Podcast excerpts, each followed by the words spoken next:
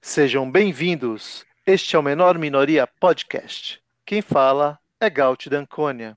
Saiba que você está na mídia que fala de quem mais importa, você, o indivíduo.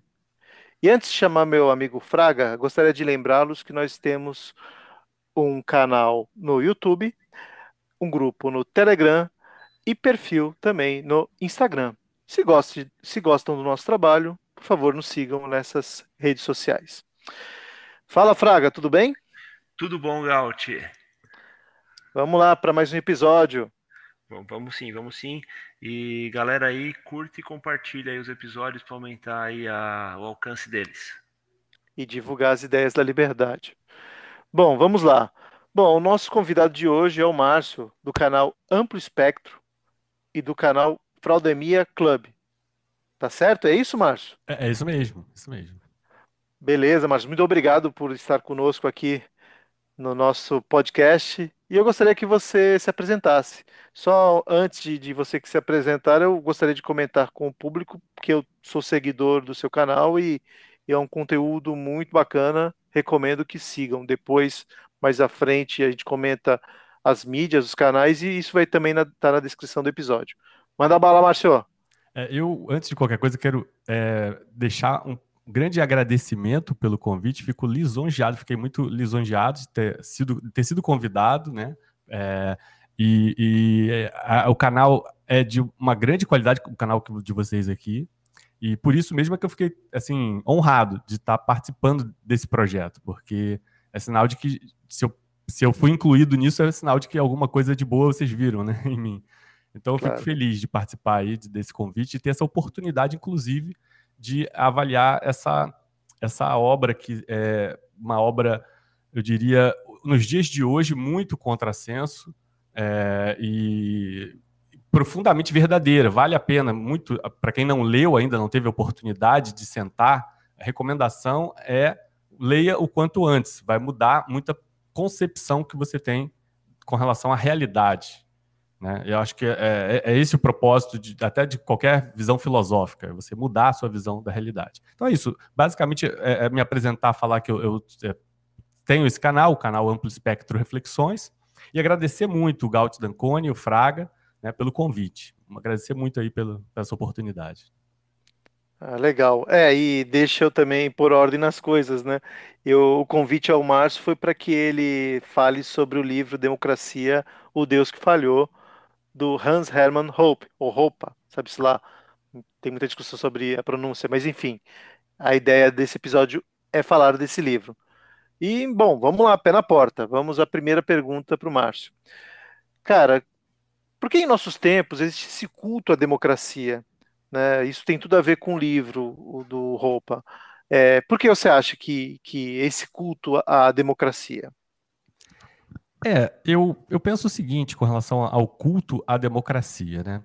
Eu, eu faria uma, uma seguinte divisão assim esquemática. Eu acho que são dois fatores que fazem com que as pessoas ac é, acreditem na democracia. O primeiro deles, eu diria, é, de, é eu diria assim, uma, de uma, tem um que é de uma forma consciente e outro que é de forma inconsciente. A, a, o que é de forma inconsciente são aqueles meios em que a gente nasce neles já sendo moldado para acreditar neles. Então, eu diria, incluiria neles aí é, os meios culturais, né, a educação, a educação pública gratuita, é, ou mesmo a, a, a, privada, a educação privada mais coordenada por o Ministério da Educação, então, de certa forma, supervisionado por ideologias, e, sobretudo, a mídia, que hoje tem uma, é, é uma grande capacidade de influência na percepção da realidade das pessoas. Então, você, essas formas, eu diria, são as formas inconscientes. Só que também tem as formas conscientes, que são aquelas que, é, eu diria, nós cedemos à ideia de, democra de democracia. Né? Por exemplo, é, por meio de incentivos, privilégios, vantagens pessoais ou vantagens a, dadas a categorias. Né? A gente, de alguma forma, a gente começa a acreditar que a gente está levando vantagem em relação a outras pessoas por apoiar o sistema democrático. E acaba se é, sistematizando um pouco o que o Frederic Bastiat falou como é, é, todos vivendo às custas de todos. Né? porque todo mundo acredita que está levando vantagem e, no final das contas, todos juntos estão levando desvantagem. É, é o que acontece. Mas é, é, é isso. Então, esses motivos somados, consciente, os conscientes e os inconscientes, fazem com que as pessoas, de uma maneira em geral, o senso comum, não se, sequer permita que se questione é, a, o conceito democrático como algo é, be, benéfico para a sociedade. Né? Alguém que se propõe a questionar, como o Hope fez, escreveu um livro inteiro dedicado a, a questionar a democracia, é, é, quase como uma heresia nos, nos tempos é, modernos, né? nos tempos de hoje. É isso, é, é, isso. É, seria errado eu resumir isso em dois aspectos: o aspecto da distorção da realidade, que é a questão inconsciente que você comentou, né? E a questão consciente para o lado do comodismo. Seria, é, é poderia resumir dessa perfeito, forma? Perfeito, perfeito. Acho que é exatamente isso. É, é, sem dúvida, concordaria. Um ótimo resumo. E é, e é, engraçado que hoje, né, é como você disse, você questionar a democracia é beira o absurdo. As pessoas olham para você como você é um ditador. Que isso? Se você não quer democracia, certamente você quer ditadura. E, e, e, as pessoas não chegam nem a pensar que existem outras formas de organização da sociedade, né? É, é uma coisa maluca, né? É... Pois é, é, é, é, curioso até o seguinte, porque a, a, a ideia, a concepção democrática ela carrega nela, ela, ela é um veículo de um princípio ativo. Esse princípio ativo, na verdade, é o socialismo. Então, quando a gente defende democracia, o que a gente está defendendo nos dias de hoje, quando você fala essa palavra democracia, você está defendendo a social-democracia de Fernando Lassalle, que nada mais é do que uma forma de socialismo. Fernando Lassalle era amigo pessoal do Karl Marx. É, as, as, diferenças, quando você pensa assim em ah, vou desapropriar os meios de produção, né, como Karl Marx pre, é, prescreveu na, na, obra dele. É, não é muito diferente de você fazer isso com imposto progressivo sobre os meios de produção, por exemplo. Né, ou mesmo a propriedade, porque a gente sabe que não, não, não se estende só aos meios de produção a, a ideia socialista. Por mais que é, doutrinariamente esteja prescrito só aos meios de produção, a própria revolução bolchevique mostrou que não era o limite não era os meios de produção. Isso invadia, inclusive, a propriedade privada, por meio de imposto progressivo. O imposto progressivo ele é uma realidade dentro da social-democracia. Então, o que eu estou dizendo é que nós vivemos um regime socialista. É isso que eu estou dizendo. É, é, e as pessoas não entendem isso. As pessoas, quando você fala isso, a pessoa acha que você é um terraplanista. É, eu, eu, digo assim, digo, não é uma frase minha, mas eu, eu costumo repetir ela bastante, que é essa ideia de democracia, que é todo mundo vota e decide o que vai acontecer na sua vida, né? É, foi o que matou Jesus, né? Pois escolha, é. escolha aqui entre Barrabás e Jesus. Não, vamos salvar Barrabás e mata Jesus, porque a maioria isso. escolheu isso. É, Só, Sócrates também. É, foi uma votação, todo mundo escolheu, ok, ele toma cicuta e, e acabou com ele. É, é, é isso é a democracia. É, ela pode ser a vantagem que a, do que a maioria escolheu, mas o coitado do indivíduo que não, não concordava perde seus direitos, né? Pois é, é, é, é por isso que a, a, questão, a discussão democrática, ela abre um leque, porque é, eu não sei se seria o momento adequado de, de, falar sobre isso, mas eu vou já antecipar um pouco. É, a, a democracia, ela entende a decisão tomada pela maioria, ela entende isso.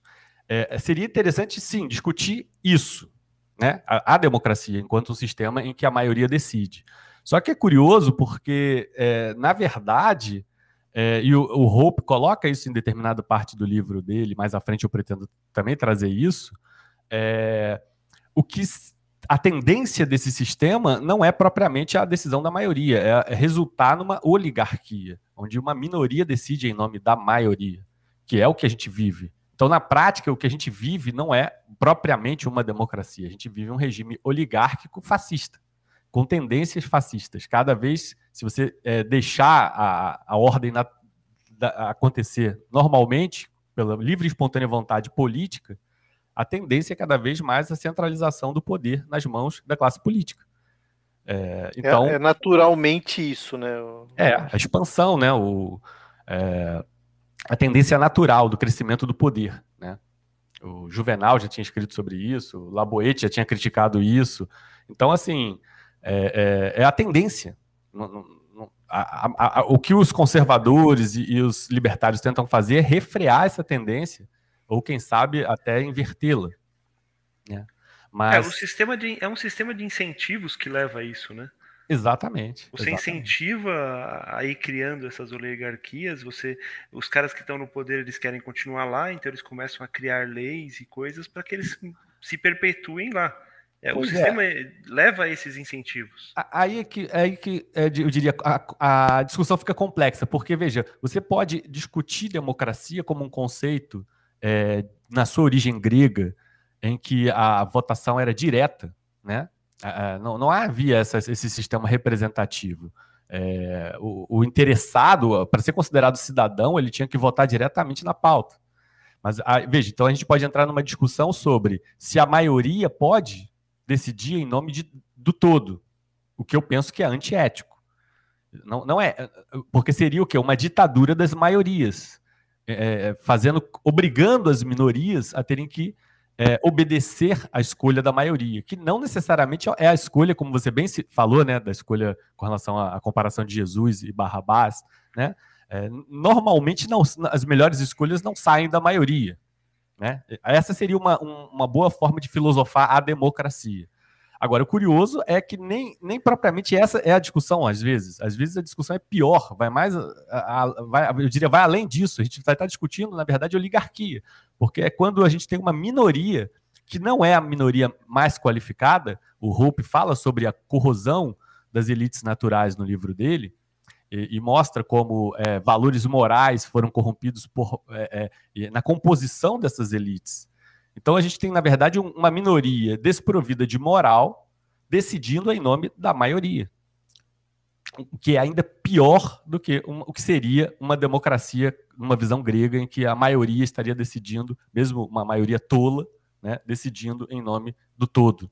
E, e que certamente qualquer das duas opções é uma decisão, é uma, é uma escolha antiética né? qualquer que seja, porque o indivíduo não deveria tomar decisão em nome de outro naquilo que lhe compete, né? naquilo que é uma decisão própria, de cunho pessoal. Daí que vem a questão dos direitos naturais, colocando um limite, né? onde que, até onde você pode decidir a minha vida. Né? Existe um limite. E esse limite ele é, é dado pela propriedade privada, é, pela família, né? por, por uma série de valores que os socialistas desprezam. Sim. Bom, vamos, vamos encaminhar essa, essa, esse episódio mais para o livro em si. Então, ô, ô Márcio, eu vou te pedir para que você é, decorra sobre o conceito de preferência temporal que Hope descreve no livro. Ah, sim, sim. É, a preferência temporal, né, ela é, é um conceito assim econômico que perpassa praticamente toda a literatura austríaca, né? é, no, no, no, no, que diz respeito à escola austríaca de economia, né? Sim. E ela basicamente vai falar é, daquela tendência natural do, do, do, homem de querer satisfazer o seu desejo é, é no menor tempo possível, né? É, é uma tendência natural dele, de, de preferir um, alguma, um bem, né, que seja é, no presente, consumido no presente, de ter esse bem no presente do que ter ele no futuro, né? Agora, é, apesar dessa tendência natural do, do, do indivíduo, você pode tender a ter uma queda nessa, nessa taxa de preferência temporal, ou seja, de fazer com que esse indivíduo é, aceite adiar essa satisfação, né, essa necessidade de, se satisfazer, é, por meio de incentivos com ganhos materiais. Né? E o que seria isso? Seria você remunerar o capital ao longo do tempo é, ou por meio de juros com quem trabalha com crédito, ou por meio de rendimento com quem trabalha com, por exemplo, investimento, né? Então, assim, a pessoa, quando ela percebe que satisfazer a, a necessidade dela, adiar essa satisfação, né, é, pode lhe render vantagens pessoais, então você estimula ela a acumular bens de capital. Né? É, é, e isso seria o quê? Você ter uma é, é, baixa preferência temporal. Né? Então você tem uma queda na, na, preferência temporal. E por que, que isso é importante, né? Ter essa queda na preferência temporal? Ou seja, a sociedade amadurecer, deixar de ter um comportamento consumista e infantilizado, de querer satisfazer a sua necessidade a todo momento e começar a adiar isso e criar poupança. Né? Porque quando você forma poupança, investimentos, enfim, ela vai ser direcionada para outros canais pra, em é, aplicações de acúmulo de bens de capital, que serão usados para, por exemplo, é, avanços é, na indústria ou avanços tecnológicos. Então, é, é, esse ato amadurecido de você poupar, de você se preocupar com o futuro, de ter uma visão de longo prazo, acaba redundando na, no avanço civilizatório. Todo avanço civilizatório decorre desse comportamento humano. Né? É, e o curioso né, é que algumas pessoas podem é, ter uma visão crítica com relação ao que eu disse, dizendo, ah, mas isso só vai valer para alguma pessoa, uma pessoa ou outra, ela vai poupar e ela vai se beneficiar disso. Mas, na verdade, o Hope, inclusive, fala sobre isso é, no livro, que é, o ato de um poupador é, adiar sua preferência, é, deixar sua preferência temporal ser satisfeita a posteriori é, e poupar, ele indiretamente acaba é, acarretando vantagens, inclusive para a pessoa que não poupou, por meio de rede de trocas. Então, o avanço civilizatório ele acaba sendo coletivo, né? ou seja, por meio do indivíduo, de alguns indivíduos, ou claro, quanto mais indivíduos, mais rápido isso vai acontecer, mais você realmente, efetivamente atinge o bem comum, que é hoje um termo absolutamente desgastado pelos socialistas. Os socialistas eles tentam operar de uma forma que eles tentam suprimir o indivíduo para enaltecer o coletivo. Só que o resultado disso é coerção. O que se deve fazer é o contrário. É incentivar a individualidade das pessoas e dessa forma sim você consegue atingir um bem para um bem-estar para toda a sociedade, um avanço civilizatório. O Hope mostra isso, mostra inclusive o contrário, a tendência é, expropriativa do Estado acaba acarretando uma, uma, queda, uma alta preferência temporal generalizada, uma infantilização da sociedade e, naturalmente, é, é, isso acaba perturbando ou até invertendo a tendência civilizatória. Né? E aí você volta à barbárie, né? É o que ele mostra na obra dele.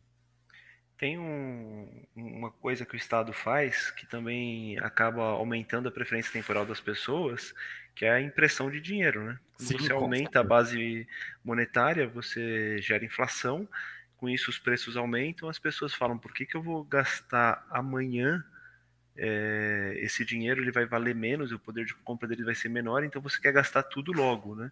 Você vê em locais que chegaram a ter hiperinflação, de que a pessoa na Alemanha teve isso, de que o cara ia de manhã para a fábrica, passava o dinheiro que ele ia receber pelo portão para a mulher, que já ia correr para gastar tudo o mais rápido possível, porque no outro dia o dinheiro ia perder o valor. Ou seja, você destruiu a, a preferência temporal das pessoas, deixando ela extremamente alta, e isso com certeza faz um grande mal para a sociedade, correto? Com certeza, com certeza. Porque é, não deixa de ser também uma forma de expropriação disfarçada, né? Você imprime dinheiro e você está, na verdade, subtraindo o valor é, é, da, do dinheiro que as pessoas já possuem né? Direcionando pior, né? Direcionando para os, os, os, amigos políticos conchavos por meio de políticas é, industrialistas, pretensamente industrialistas ou, ou, ou chamados de desenvolvimentismo, né? Mas no fundo a gente sabe que isso é absolutamente antiético, está na verdade expropriando as pessoas e, e em qualquer situação é, expropriativa a tendência é todo mundo querer é, é, adotar uma postura consumista e, se, se, e, e pouco prudente, né? Ô, ô Márcio, é, ainda agora em relação ao livro, né? Ele, ele descreve o entendimento é, de monarquia e comparando com a democracia. Isso é até bem discutido. Ele até em algumas entrevistas que eu vi falar que não é monarquista. Enfim, se possível, fale para a gente, por favor, sobre o entendi, o que ele apresenta comparando a monarquia com a democracia. É, essa parte é muito interessante, né? Porque normalmente é, o senso comum, é, primeiro, já quebra o senso comum quando entende que o contrário de é, democracia é ditadura, né? O, o Hope já mostra que é, se você comparar ao longo da história as monarquias com as nossas repúblicas contemporâneas, as vantagens estão todas direcionadas em relação à monarquia. E ele apresenta o motivo lógico disso. E isso é que é interessante. Não é, não é por acaso que as monarquias eram, digamos, governos mais prudentes. Né? Não, não é por acaso que as monarquias interferiam menos no direito de propriedade, nas liberdades é, tem um motivo lógico, e ele apresenta vários desses motivos lógicos, o que torna a leitura muito interessante, muito interessante. Então, ele já começa falando né, que a monarquia ele é o, o, o regime de propriedade privada, que o gestor, né, o, o rei, o monarca, ele é proprietário, né, ele é proprietário do patrimônio real. É, e, e, então, naturalmente, enquanto proprietário, toda a visão dele tende a ser orientada de longo prazo. Ele, ele não vai ter uma visão, é, como acontece, por exemplo, com o governo democrático, em que o Hope fala, né, é, ele chama de zelador, é, é, zelador provisório, né? É, então ele não vai fazer como o governo democrático, que vai é, sugar o máximo que puder, no menor, já que ele tem um tempo limitado, né, de, de, de mandato antes de sair para ceder lugar ao próximo. Então, veja, a, a, a visão de governo democrático, por natureza, ela já é uma visão de, de é um, para, um parasita que tem pouco tempo para sugar de você. Ele tem que correr, sugar o máximo que puder, porque ele vai sair daqui a pouco. Né? Enquanto que o monarca ele, ele, tende a ter uma visão de longo prazo e o interesse dele acaba, é, digamos, confluindo ao mesmo, ao no mesmo interesse dos indivíduos. Porque é, se ele viver numa monarquia num reinado em que as pessoas sejam muito pobres, ele, ele naturalmente, ele em longo prazo não vai deixar para o herdeiro dele um, um, reinado que seja próspero. Então, ele, é, ao contrário, ele tem interesse que as pessoas é, prosperem dentro do, da, da, visão monárquica. Né? Então, ele vai ter interesse na prosperidade geral, ele vai tentar é, tributar menos, ele não vai se. É, quando, se porventura ele se envolver em guerras, ele vai tentar é, entrar em acordos para não gastar muito. As armadas são por conta dele. Ele tem responsabilidade pessoal com o patrimônio. Então, ele não, não tenderá a fazer endividamentos, como a gente tem, por exemplo, nos governos republicanos nossos, modernos, democráticos, em que esse endividamento ele é, é, é, é diria, quase que há de infinito. A gente já tem gerações futuras endividadas. Né? Nossos filhos já nascem devendo, a dívida pública só cresce. É, isso não é uma, um, digamos, é, uma situação apenas no Brasil. Isso acontece em vários países do mundo, Estados Unidos, China, são países altamente endividados, né? Porque há essa tendência, é, é, veja, uma tendência não apenas democrática, é uma tendência republicana de é, governo é, em que a propriedade é comum. Basta ver isso em que a gente cai numa espécie de tragédia dos comuns né, em que ninguém é propriamente responsável. E quando você não tem um responsável, um interessado em que aquilo dê certo, é, você tende a, a, obter os piores comportamentos na gestão, né, por parte de quem faz essa gestão. Acaba sendo contraproducente para todo mundo. Se cria, inclusive, no, aí particularmente na parte do governo democrático, uma tendência demagógica, né, em, em que você vai descolar totalmente a sua retórica da sua ação. O, o, propósito, inclusive o propósito das suas ações, elas são é, eleitoreiras, né? Então você vai, ah, vou criar um, um, um assistencialismo para ganhar voto, né? Mesmo que isso é, desvirtue o propósito do Estado e, inclusive, é, tire a dignidade de quem é, recebe um benefício desse, né? É, acaba se criando todo tipo de parasitismo por conta é, dessa visão de propriedade comum, né? Ao passo que a monarquia, não, a monarquia, é, ainda sendo um governo de propriedade privada, a, a, coloca os incentivos é, é, orientados para que o gestor tenha interesse de longo prazo e que as, as coisas sejam boas para todo mundo. Né? E, e, claro, o Hope ele não coloca a monarquia como um ponto final. Ele não é um monarquista. Então ele vai mostrar que a própria monarquia é um monopólio. Né? E como monopólio tem seus males. E, e, ele poderia é, vislumbrar uma circunstância melhor do que a monarquia. E ele apresenta, inclusive, também de uma, com uma visão racionalista, né, que ele usa ao longo do livro, né? ele também apresenta é, as vantagens do que seria uma sociedade de leis privadas em relação à monarquia. Né? Mas assim, o interessante, voltando para essa diferença entre monarquia e democracia, é o que ele fala da corrosão das elites naturais. Porque a, a perspicácia, ele, ele fala é, o que caracteriza uma elite natural, né? A, a perspicácia intelectual, a liderança moral, a independência cultural e econômica. É, todas essas elites que seriam naturais, que elas, é, digamos, é, se projetam dentro de uma visão monárquica, ou mesmo de ordem espontânea, ela não acontece no regime é, democrático. Ela é substituída por oligarquias que é, se projetam não por esses valores, mas porque é, conseguem a sua riqueza por meio de favores políticos, conchavos, conluios. Então você cria uma oligarquia, que é o que nós temos hoje. Né? A democracia cria, a visão democrática cria uma oligarquia onde as elites não são naturais, ou seja, aquela, aquelas elites naturais que é, seriam digamos, formadas tipicamente porque o homem se convence de que aquele cara merece ser líder.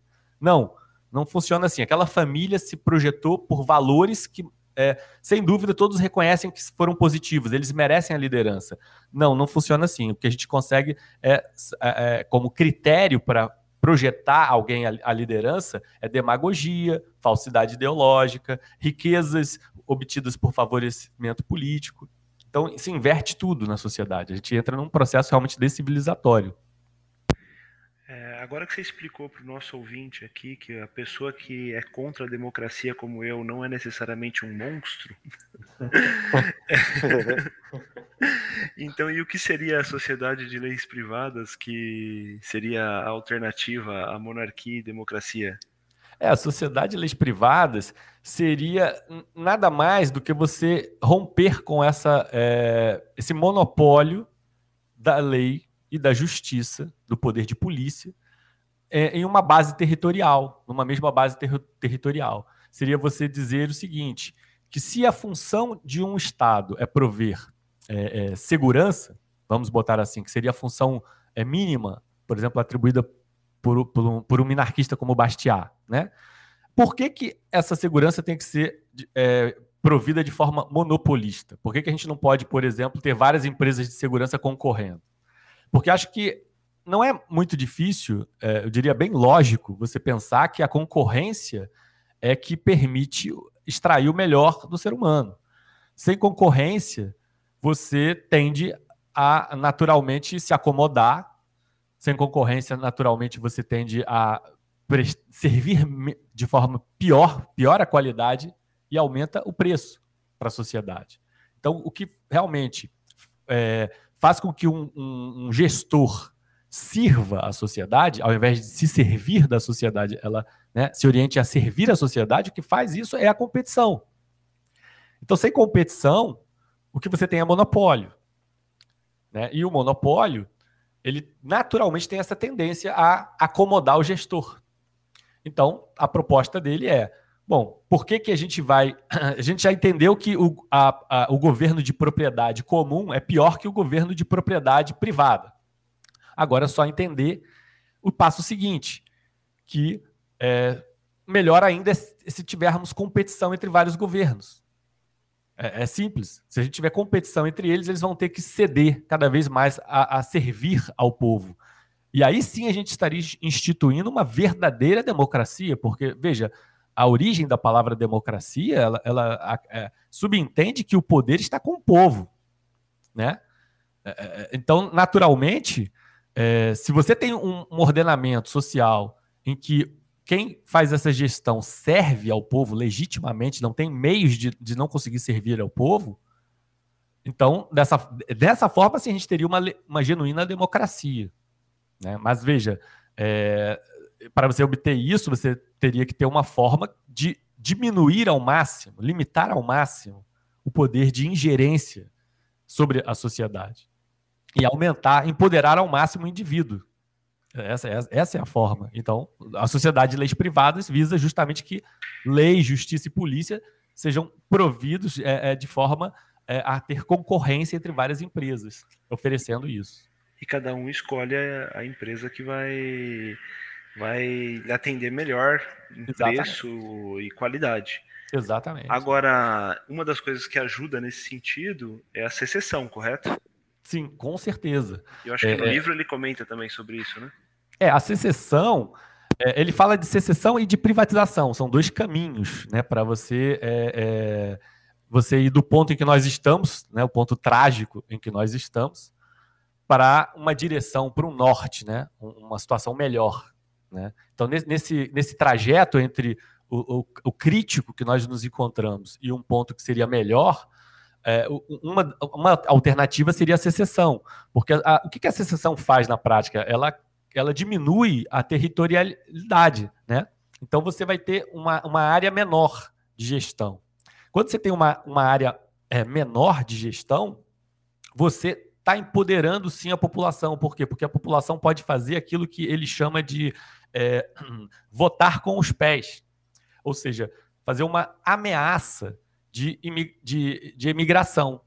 Então, quando um gestor começa a exorbitar é, é do, da, da, da, política, exorbitar é, da, da, sua capacidade de interferência né, nos direitos naturais do, do indivíduo, é, se você tem um, um, território muito grande, pouco o indivíduo pode fazer. O indivíduo fica é, é, sem ter muita possibilidade de, de ter o que fazer. Né? Ao passo que quando você tem territorialidade pequena, ou seja, você quebrou, fez uma, vamos supor, dividiu o Brasil em 20 monarquias diferentes, né? Fazendo um sonho aqui que seria maravilhoso.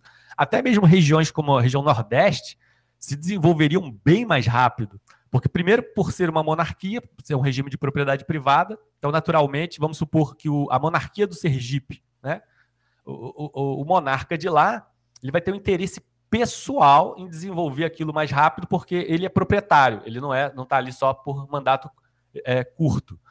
E segundo, que por ser um território pequeno, se ele começar a exorbitar, todo mundo sai fora do Sergipe e vai para o estado em que é, as coisas sejam geridas de uma forma melhor, então, dessa forma, você cria uma competição entre governos. Né? E, e, o Hope também fala sobre o perigo do inverso disso, que é o que os socialistas querem, o governo mundial. Porque quando você tem um governo mundial, só se você for para a Lua, né? não tem mais para onde você ir. Você não tem como votar mais com os pés. Então, até fala no livro né, é, é, é o sentido reverso dessa lógica né, da secessão, que seria o governo mundial. É, e, e, e você toca num ponto que a gente está vivendo agora muita coisa que, que, que torna esse livro, embora não seja tão velho assim, ele não é desse, ele é do começo dos anos 2000, certo? Certo, certo. E agora a gente está vendo cada vez mais essa tendência, esse grande reset mundial, essa ideia de diretrizes de, de órgãos que ninguém elegeu sobre a vida de cada indivíduo. Então, meio pois que é. profético essa ideia toda que ele tem descrito. Embora existam outras obras mais antigas que já também alertavam sobre esses aspectos. Mas pode, pode, pode falar, Marcos. Não, é, sim, é, na verdade é, tem obras que datam de 1936, né, do, por exemplo, H.G. Wells é um dos precursores sobre o termo Nova Ordem Mundial. Né? Eu, tenho, eu analiso também essa obra. É, ele fala com, abertamente, ele era um socialista fabiano.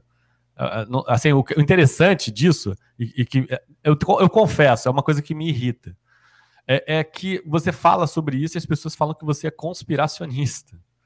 Eu falo, cara, como assim eu sou? Então você vai ter que pegar um monte de gente na esquerda e dizer que eles também são, porque eles falam abertamente, não é, não é segredo.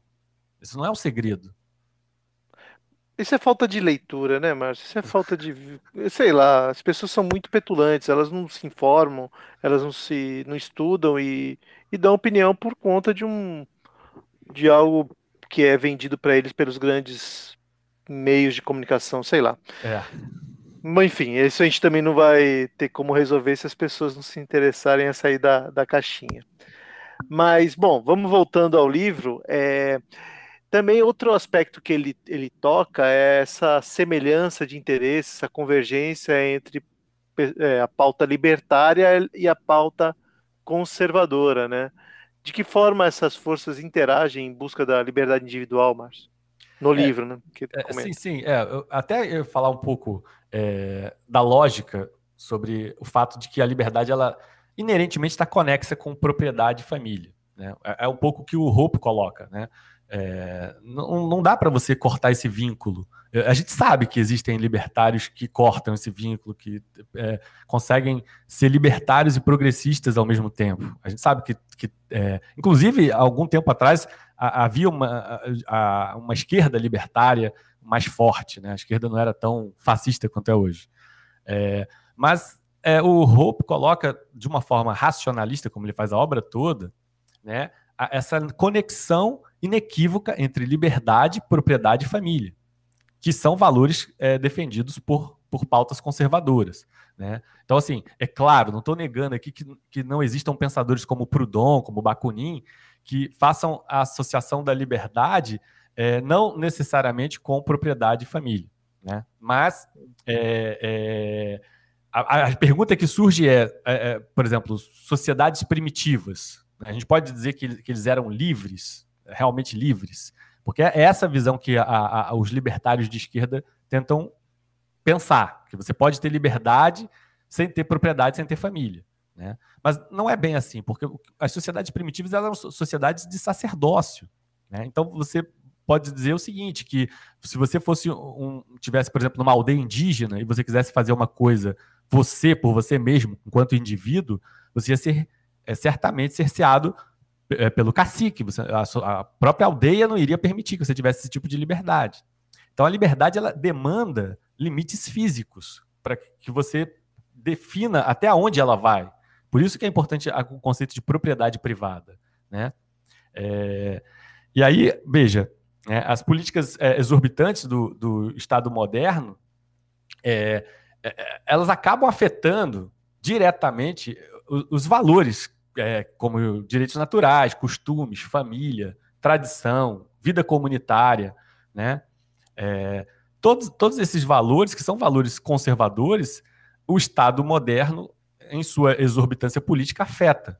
Então não há como você é, não pensar numa tendência natural de união entre libertários e conservadores. Apesar de haverem pequenas divergências, é claro, a gente deve reconhecer que existem pequenas divergências, é, é, em aspectos como, por exemplo, é, legalização ou é, proibição ou não do, do, do, comércio com relação a drogas. Né? A gente sabe que existem divergências. Eu citei um exemplo aqui.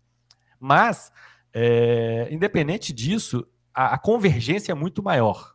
É, é isso que, que, o Hope coloca, e, e, inclusive ele coloca também a, a, a questão do, da, da falta de coerência dos libertários de esquerda, né? já que a liberdade não se coaduna de forma nenhuma com, com a, ausência de propriedade e com a ausência de família. É isso que ele, que ele faz, né? A liberdade do indivíduo está diretamente ligada à propriedade privada. É isso. E, e, e, e normalmente está sendo ameaçada hoje pela, pelo Estado democrático de direito, né?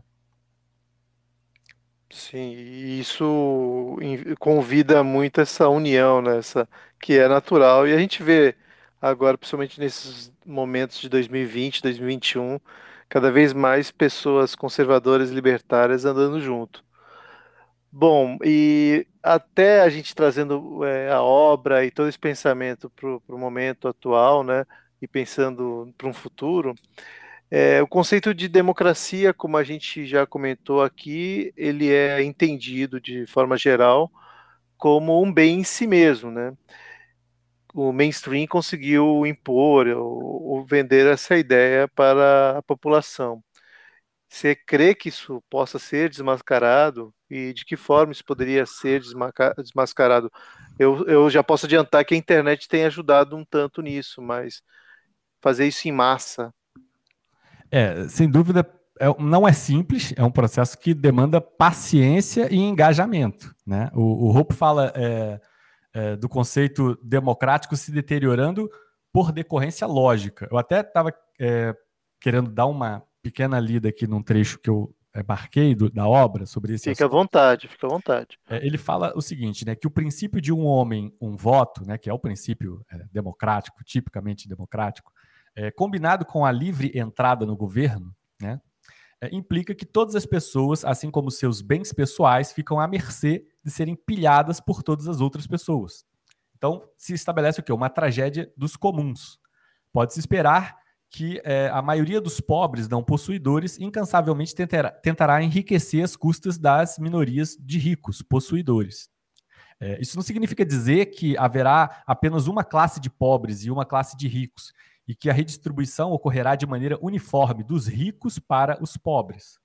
É, pelo contrário, ao passo que a redistribuição dos ricos para os pobres sempre desempenhará um papel de destaque, seria um despropósito sociológico supor que essa será a única ou até mesmo a forma predominante de redistribuição.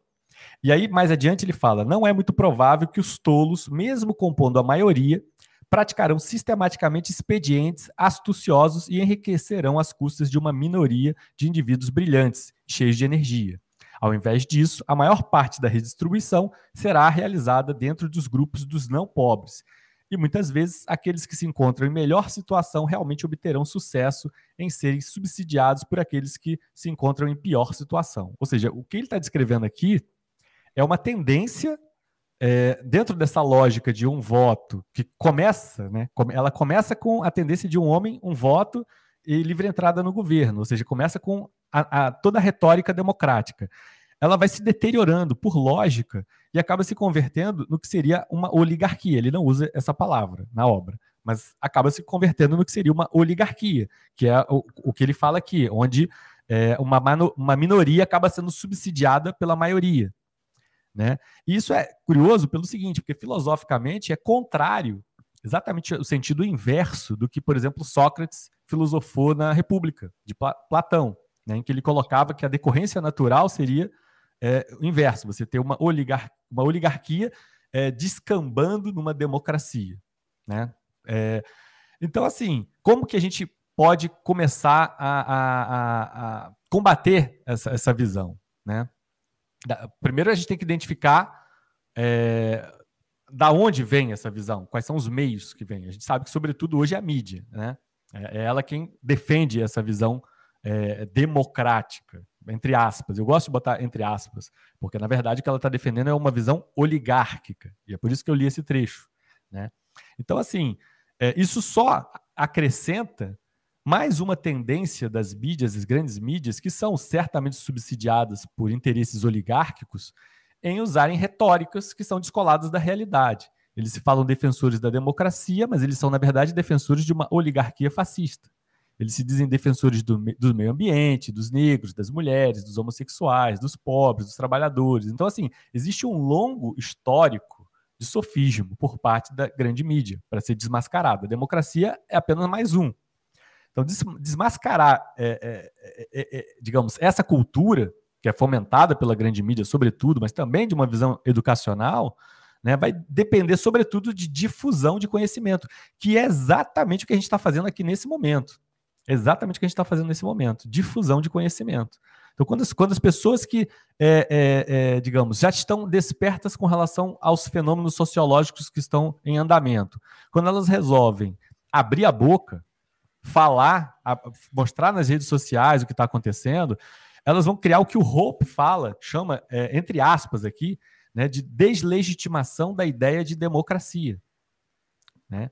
Então, veja, é isso que a gente precisa, de agitadores intelectualizados que traduzam a mensagem de forma simples e que seja compreensível. Veja, eu não me coloco como um dessas pessoas, porque o que você precisa, no fundo, é, é, são de pessoas que sejam mais marqueteiras do que eu, consigam é, é, é atingir o senso comum, atingir a população, para que ela entenda. Né? Ou seja, a mensagem não é simples. É, é isso que, que, Enquanto que a gente tem um inimigo poderoso que tem é, um poder econômico muito grande, mídias centralizadas, né? toda uma tradição de, for, de nos formar desde criança. Né? Do outro lado, a gente tem apenas indivíduos engajados, né? É, dispostos a ler, a conhecer e ter que dis, dis, é, espalhar, difundir esse conhecimento.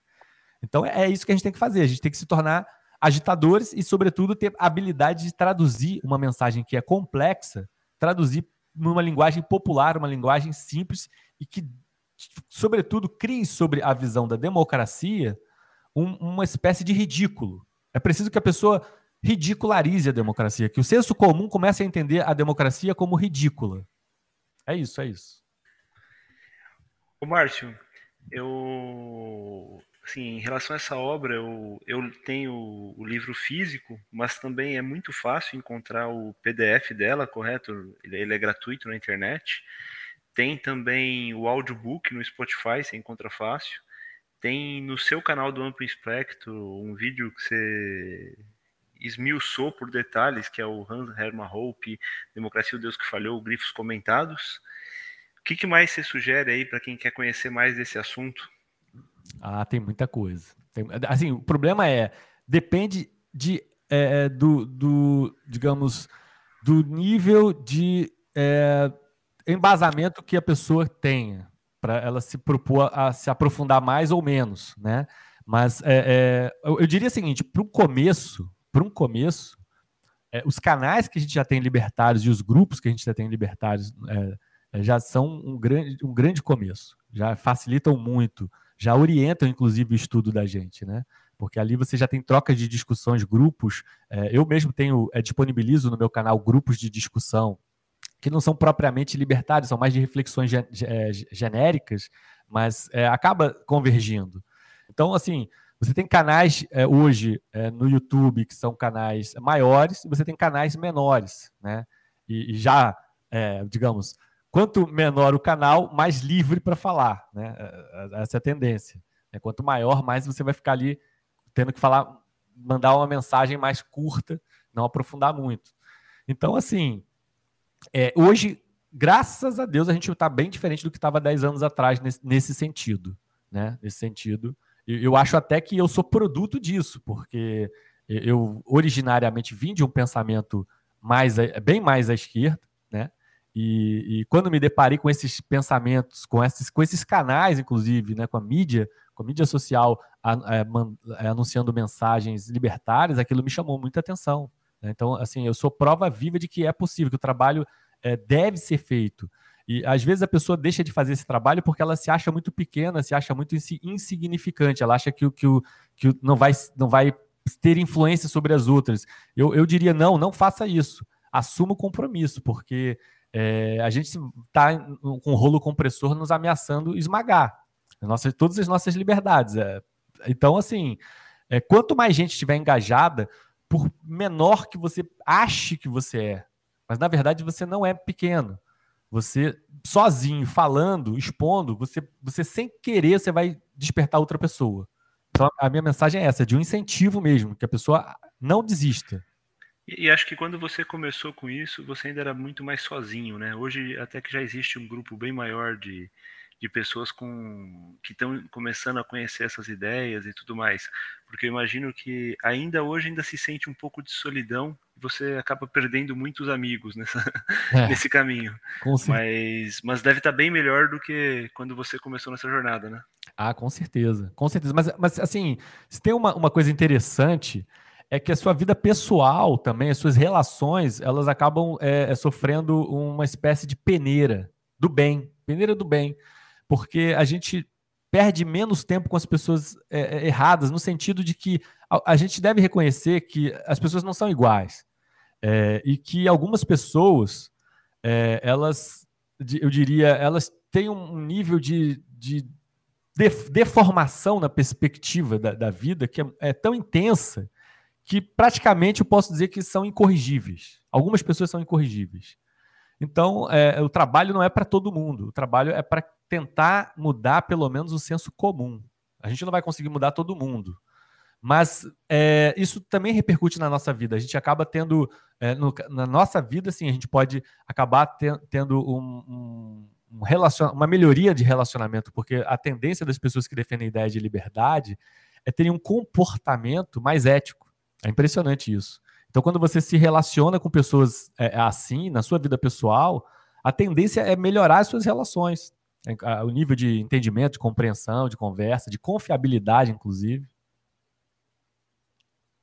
Bom, Márcio. É, bom, você é muito preciso no, no, no, na descrição da obra do, do Hope e a gente é muito grato pela, pelo, pelo, por esse episódio com você, né?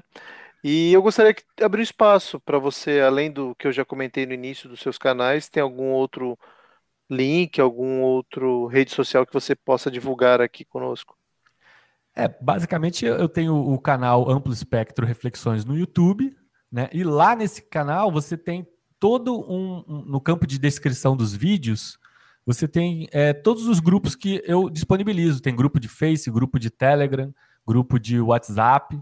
É só ir no próprio canal do YouTube, né, do Amplo Espectro, e lá no campo de descrição vai, vão estar os grupos, né? É, inclusive eu tenho também Instagram, Twitter, tá tudo disponibilizado lá, né? Então assim, eu meio que aquilo virou um cartão de cartão virtual, né? Você entra lá é. no canal e é, isso vai estar tá no descritivo desse episódio também, tá, pessoal? Então, enfim, quem quiser seguir o Márcio, os canais dele, vai estar tá tudo disponível aqui. Vamos colocar Bom, também os links do audiobook, do PDF, se a gente conseguir aí do Democracia o Deus que Falhou e para quem quiser ver essa obra, essa obra é brilhante. Eu recomendo para todo mundo que, que leia e, e conheça a obra, porque vale muito a pena. E meu agradecimento também ao Márcio cara, você é, a sua didática é fantástica e muito, muito obrigado aí pela participação. Eu que fico muito agradecido e, e é, sensibilizado aí por esse convite. Muito obrigado aí pela oportunidade de vocês. Valeu, Márcio. Um abraço. Um abração.